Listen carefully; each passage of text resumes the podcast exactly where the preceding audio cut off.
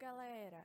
Esse é o Conexão Saúde Coletiva, um podcast que te informa sobre importantes questões de saúde. Nós somos da turma A2 do primeiro ano de medicina da Faculdade de Pouso Alegre e hoje conversaremos sobre o câncer de mama. Os seios são fonte de variadas simbologias nas diferentes culturas. Na intimidade, estão associados à sexualidade e ao prazer também representam o órgão da maternidade, símbolo da feminilidade e fertilidade. Mas a mama também adoece.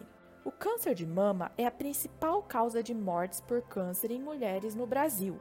Segundo o Instituto Nacional do Câncer, a cada ano, aproximadamente 66 mil mulheres desenvolvem esse tipo de câncer. Hoje, essa doença tem possibilidade de tratamento e cura se diagnosticada precocemente. Esse é um dos principais motivos pelos quais o Outubro Rosa é tão importante. Mas o que é Outubro Rosa? Outubro Rosa é um movimento popular comemorado no mundo inteiro. Surgiu no final da década de 90 na Califórnia, nos Estados Unidos, mas, no Brasil, o movimento ganhou mais força a partir de 2002. A campanha, simbolizada pelo laço rosa, remete à luta contra o câncer de mama. Sendo assim, o objetivo do Outubro Rosa é conscientizar, sensibilizar e informar a população sobre a importância do diagnóstico precoce do câncer de mama, além de ressaltar a importância dos exames de rotina e do autocuidado feminino. Nossos convidados de hoje serão a advogada Andrea Guilherme, residente em Santos, que foi curada do câncer de mama nesse ano de 2020, e também o médico mastologista Dr. Ivanildo Arcanjo. Oi, doutora Andrea. Estamos muito felizes com a sua presença aqui. Muito obrigada. Oi, Carolina. Eu que estou feliz uh, de poder ajudar vocês. Você já tinha ouvido falar sobre o outubro rosa antes de ter a doença?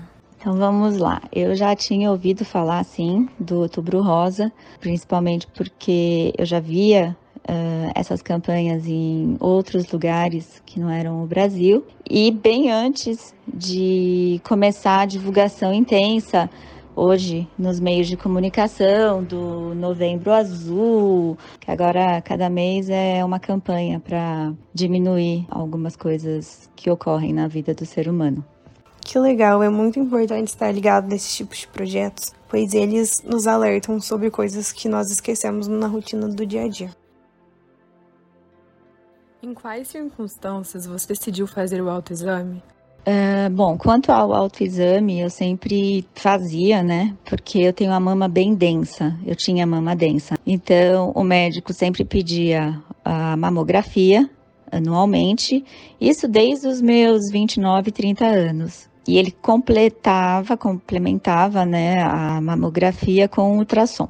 Então, eu tinha alguns nódulos, todos assim em formato redondinho, assim, bonitinho, e ele falava, olha, é só monitorar, né? Então era isso que eu fazia. Eu sempre me tocava para sentir, né, tudo certinho. Isso aí eu nunca tive problema. E quando você percebeu algo errado no seu autoexame, qual caminho você decidiu tomar? Em outubro, com essa campanha do Outubro Rosa, né? Eu tava tomando banho e eu acho que foi alguma coisa assim que tocou a minha mama. E eu senti bem no colo do seio, eu senti uma bola diferente, uma coisa diferente. Não doía, mas eu senti que estava elevado alguma coisa. Não tinha coloração, não tinha nada. E eu fui antes da hora fazer o exame. E surpresa foi que foi diagnosticado um nódulo maior ainda, né? Porque o câncer de mama ele é todo espalhado, assim, como se fosse uma meba, sabe? E aí uh, o médico pediu uma biópsia e confirmou. E aí foi isso, né? Aí eu fui tratar. Sobre a decisão que eu, que eu tomei, foi o tratamento imediato. Na época, quantos anos você tinha? Tinha algum caso na família? 39 anos. E não tive nenhum caso na família. absolutamente nenhum grupo de risco. É, então, o médico, por eu ser jovem, ele começou com a quimioterapia para tentar reduzir o tumor e poupar a minha mama. Eu fiz 16 químios, dessas 16, 4 vermelhas e 12 da branca. Foi um tipo celular bem agressivo, que mesmo com as químios, esse tumor foi bem resistente para reduzir. Quando a químio, o meu médico esperou uns 10, 15 dias para que eu tivesse com a minha resistência boa. Graças a Deus eu nunca eu não tive nenhum problema de baixa resistência, mas eu engordei bastante é, porque a, a quimioterapia branca ela aumentava muito meu apetite, principalmente para o doce, e eu engordei 11 quilos. Fui para cirurgia e surpresa foi que eu tive que fazer uma mastectomia do lado direito, com linfonodos positivos e esvaziamento de axila. Ele dissecou, acho que 16 linfonodos. Do lado esquerdo eu não tinha é, nenhum problema, mas o médico decidiu fazer uma adenomastectomia porque por eu ser muito jovem e a forma do tumor foi muito agressiva, então ele, por precaução, ele decidiu fazer adenomastectomia. Já saí com silicone uh, da sala de cirurgia e tudo correu bem, graças a Deus. Depois foram 28 sessões de radioterapia também não é o fim do mundo. Não queimou, como às vezes aparece, ah, vai queimar, ficar em carne viva. Não, existem casos e casos, né? Obviamente, hoje a pele ela é mais endurecida no local ah, onde foi feita a radiação e tanto é que eu troquei a prótese e do lado onde eu tomei a radiação, uh, o ombro e as costas é um pouquinho mais queimada, de 0 a 10 um número 4, assim, um pouquinho mais escuro, porque eu sou bem branquinha. E a prótese costuma sempre ficar um pouco mais dura do que o lado esquerdo. Isso é bem interessante. A pele enrijece, sabe? Depois que você foi diagnosticado com câncer de mama, o que você percebe que mudou na sua vida? Bom, depois do câncer de mama, é, muita coisa muda. Você acaba tendo coragem de fazer muitas coisas. No meu caso, eu comecei a viajar sozinha, eu não tinha mais medo de cortar o cabelo, arriscar, sabe? As coisas se tornaram diferentes.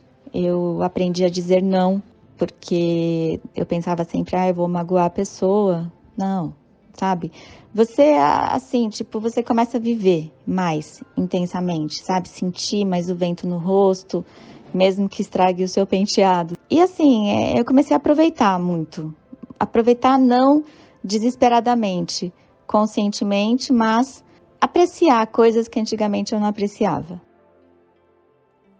Você já está curada? É, eu tô curada, mas eu recebi a minha cura há dois, dois meses, um mês e meio, dois. E mesmo assim eu tinha alguns escapes de, de menstruação. Aí o meu oncologista decidiu me menopausar e eu estava tomando todo mês aquela injeção na barriga. Então eu demorei mais uns três anos para receber a alta. E mesmo assim o médico pede para que eu continue a tomar o tamoxifeno. Eles trabalham com uma margem de segurança 100%. Ele falou: ah, se você resolver parar de tomar o tamoxifeno, você tem 99% de possibilidade de uma reincidiva. E 1% é 1%, né? Tomo tamoxifeno hoje só por protocolo de precaução. Você sente que a sua vida vai voltar a ser como era antes do câncer? Bom, eu sempre digo, a vida, a vida volta a ser como antes, né? Só que é, a cicatriz que eu tenho é marca de vitória. Então, toda pessoa, seja homem, mulher, criança, idoso, que tem uma cicatriz é marca de alguma coisa que ela venceu. Então, eu confesso, eu tenho muito orgulho, sabe, dessa cicatriz, porque eu olho e eu falo, gente, eu passei por tudo isso de uma forma tão suave e de uma forma tão positiva que, assim, essa energia também é, nos leva à cura. Que se você é uma pessoa que está depressiva, baixo astral, então com algum outro problema, obviamente você é, vai fazer com que a medicação que você está tomando ela te prejudique ainda mais. Mas eu encarei tudo de forma suave, com muitos amigos ao meu redor que vinham me visitar e todos vinham de lenço. E todo mundo queria passar a mão na minha cabeça. Eu não parei de trabalhar, fazia horário reduzido, né? Eu, trabalha, eu trabalhava com petróleo e aí é isso. Eu acho que se você abre a possibilidade de pessoas do bem te ajudar, você só tem a acolher com isso. Muito bonito ver o seu relato assim. Que bom que você conseguiu passar por isso da melhor forma possível e ficamos muito felizes que você esteja bem. Que recado você deixaria para as mulheres que estão ouvindo essa entrevista? Um recado: se toquem.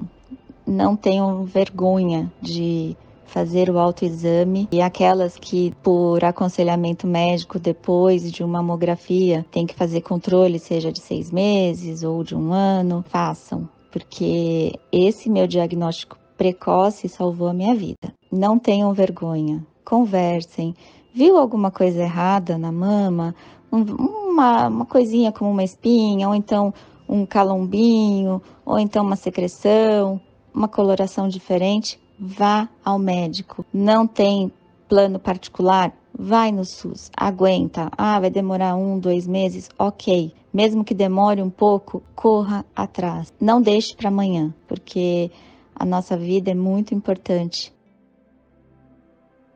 Olha, eu estou aqui à disposição. Eu desejo que todos os que estão ouvindo tenham uma vida promissora e mulheres se toquem.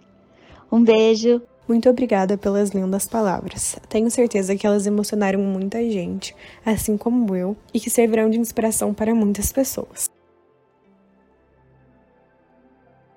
Agora vamos ouvir um pouco o Dr. Ivanildo Arcângelo Júnior. O Dr. Ivanildo possui título de especialista em mastologia, habilitação em mamografia, é professor do curso de medicina da Univas, disciplina de saúde da mulher, mastologista do Centro de Saúde da Mulher e Imagem e do Hospital das Clínicas Samuel Libani. Primeiramente, bom dia, doutor, e gostaríamos de agradecer a participação na entrevista. Bom dia, eu que agradeço o convite. É um prazer estar aqui falando com vocês. Então, começando a nossa entrevista, doutor, há uma idade de início para o rastreamento do câncer de mama? Bem, vamos falar a nível de Brasil como está a orientação atual para rastreamento de, do câncer de mama. Nós temos duas grandes diretrizes aqui no país. Uma das diretrizes é do Ministério da Saúde, Instituto Nacional do Câncer. Segundo ela, o rastreamento deve ser iniciado aos 50 anos e ser realizado de dois em dois anos até 69 anos. A outra diretriz foi formulada a partir de uma reunião de consenso da Federação Brasileira de Ginecologia e Obstetrícia, Sociedade Brasileira de Mastologia e Colégio Brasileiro de Radiologia. Essa diretriz orienta iniciar o rastreamento aos 40 anos e continuar anualmente até os 74 anos. Em que se baseia essa diretriz para orientar o início do rastreamento aos 40 anos? Segundo dados do próprio Ministério da Saúde, Instituto Nacional do Câncer, de todos os cânceres de mamas que ocorrem no Brasil, 34% deles ocorrem na, nas mulheres até 49 anos.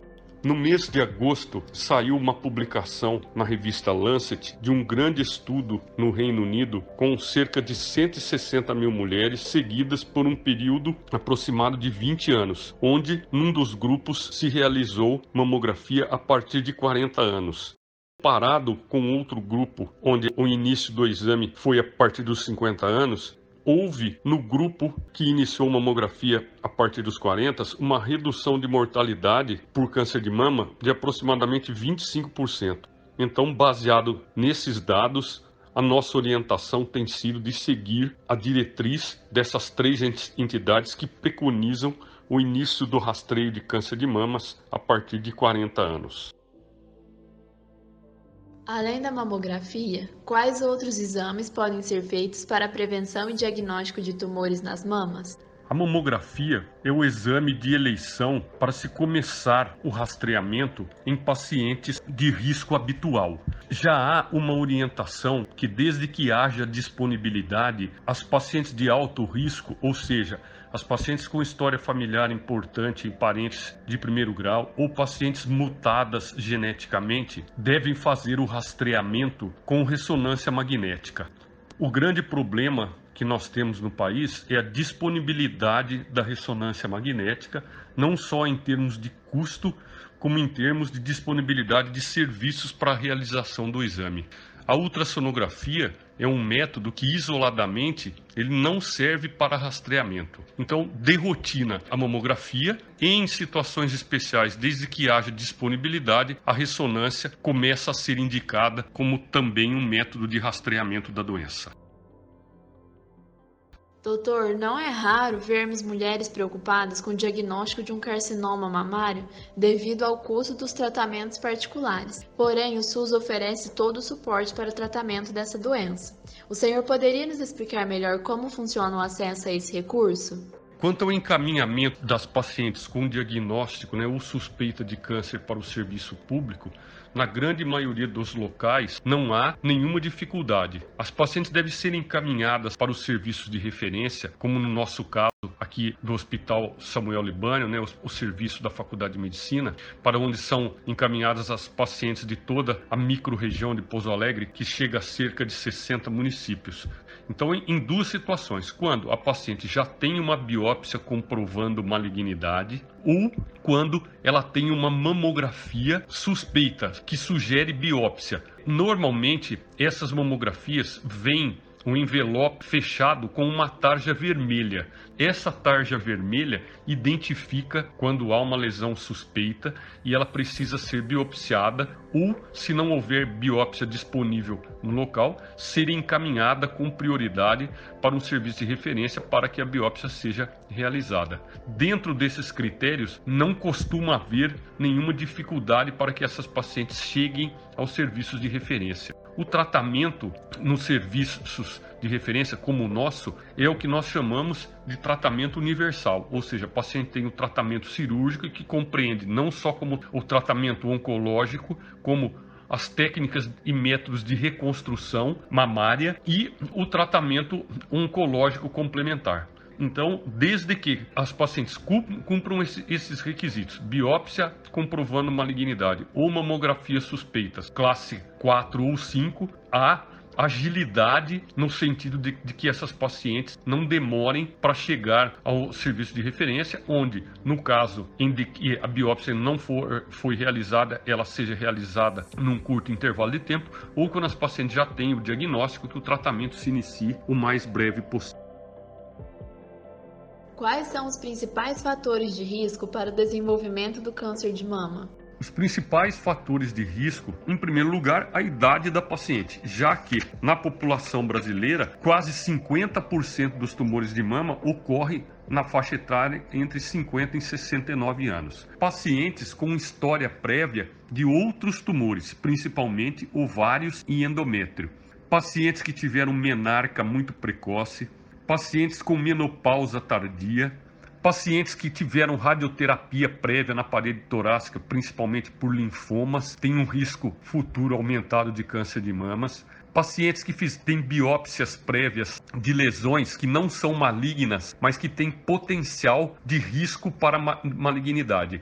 Por isso que é muito importante toda vez que a paciente relata uma cirurgia prévia, que ela traga o resultado dessa biópsia para a gente poder estimar se o, o resultado do, do exame implica realmente num risco aumentado ou não. Pacientes com história familiar, o que é importante levantar o grau de, de, parentesco, a idade em que foi feito o diagnóstico no parente, se a doença foi uni ou bilateral e, se possível, tipo molecular da doença. Hoje, a dieta é rica em gorduras saturadas e bebidas alcoólicas e o sobrepeso, principalmente na, na menopausa, são tidos como fatores de risco para a doença. Tanto que na campanha do Outubro Rosa da Sociedade Brasileira de Mama desse ano se baseia em três itens, né? Dieta adequada, atividade física para manter um peso adequado e mamografia. Após o diagnóstico de câncer de mama, quais os principais cuidados que a mulher deve tomar? Olha, existe né, um intervalo aí entre o diagnóstico, a biópsia e o início do tratamento, que normalmente varia aí entre 20 e 40 dias, não deve passar disso. Nesse meio tempo, enquanto se aguarda a realização dos demais exames para o preparo do início do tratamento, seja da cirurgia nas pacientes que vão começar o tratamento operando, ou seja pela quimioterapia, né, as situações em que nós iniciamos o tratamento com a quimioterapia, enquanto não se inicia nenhum desses tratamentos, não há nenhum cuidado especial.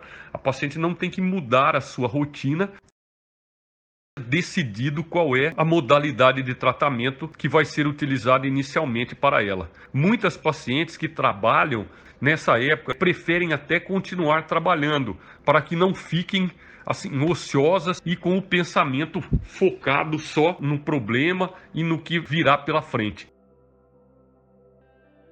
Novamente, doutor, muito obrigada por ter aceitado o convite e partilhar com a gente informações sobre esse tema tão importante. Tenha um bom dia. Eu aqui mais uma vez agradeço. É um prazer estar aqui com vocês e estou sempre à disposição para outras eventuais reuniões. Grande abraço para todas. Então é isso, galera. Esperamos que o nosso podcast alcance e ajude muitas mulheres. Ninguém deve passar por isso sozinho. Estamos aqui para que isso não aconteça. Mulheres, se toquem. O autoexame salva vidas e quando o câncer de mama é descoberto precocemente, poupa muito sofrimento. Fiquem atentas a qualquer sintoma e caso percebam algo, entrem em contato com um especialista. Nosso muito obrigada, Andreia, ao Dr. Ivanildo e a vocês que nos escutam hoje. Juntas somos mais fortes.